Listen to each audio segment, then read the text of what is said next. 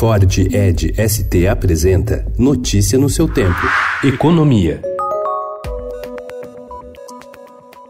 Para compensar o limite de 500 reais por conta nos saques extras do FGTS neste ano, o governo deve anunciar que o lucro do fundo, que segundo apurou o Estado foi de cerca de 9 bilhões e meio de reais em 2018, será dividido integralmente entre os trabalhadores. Com isso, o retorno do fundo para o trabalhador deve aumentar.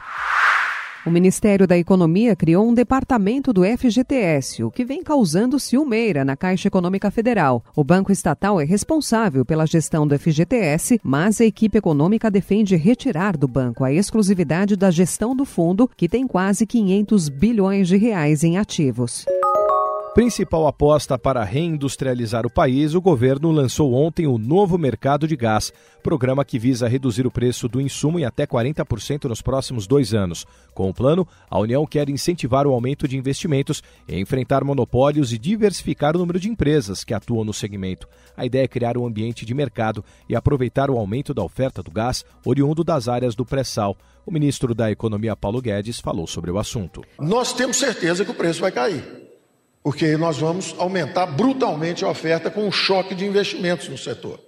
Então, que o preço vai cair, vai. Agora, se vai cair 20, vai cair 30, vai cair 40 ou mais, não sabemos.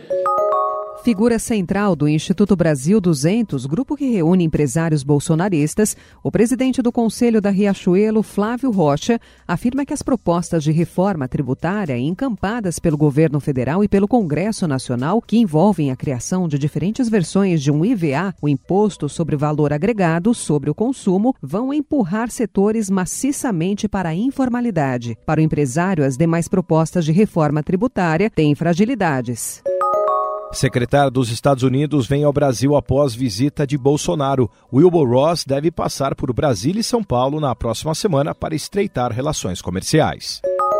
A arrecadação de impostos e contribuições federais somou quase 120 bilhões de reais em junho, um aumento de 4,68% na comparação com o mesmo mês do ano passado, já descontada a inflação. O valor arrecadado foi o maior para o mês desde 2014, mas o aumento expressivo só foi possível porque o recolhimento de tributos havia caído em junho do ano passado por conta da greve dos caminhoneiros. Notícia no seu tempo. É um oferecimento de Ford Edge ST o SUV que coloca performance na sua rotina até na hora de você se informar.